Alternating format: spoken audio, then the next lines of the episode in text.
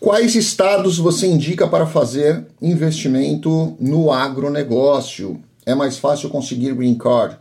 Com qual investimento, direto ou indireto? Como foi a mesma pessoa, eu estou colocando as duas perguntas dentro de uma só para explicar aqui para vocês. Bom, vamos lá.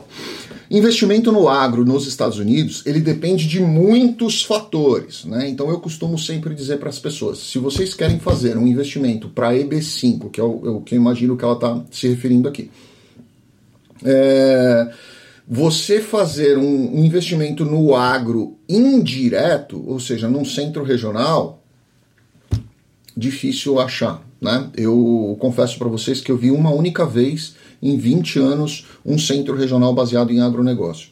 Então teria que ser um direto, ou seja, onde você faz um investimento direto aí de pouco mais de um milhão de dólares para você ter aí o seu, o seu benefício do Green Card, gerar 10 empregos e tudo mais, que é o que o EB5 vai exigir para você. Você colocar isso num estado onde você tem neve, por exemplo, é muito complicado, porque durante um grande período do ano você vai ficar sem produzir. E se você não produzir, você não vai precisar dos empregados.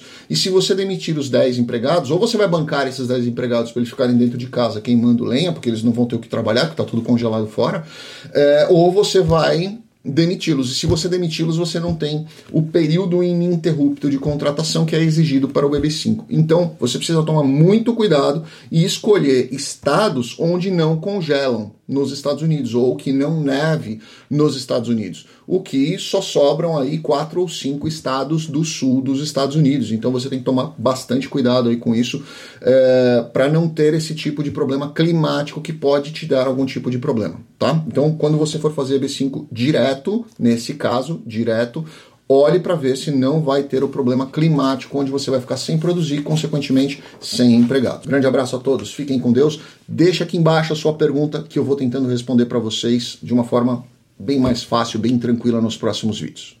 Abraço, obrigado.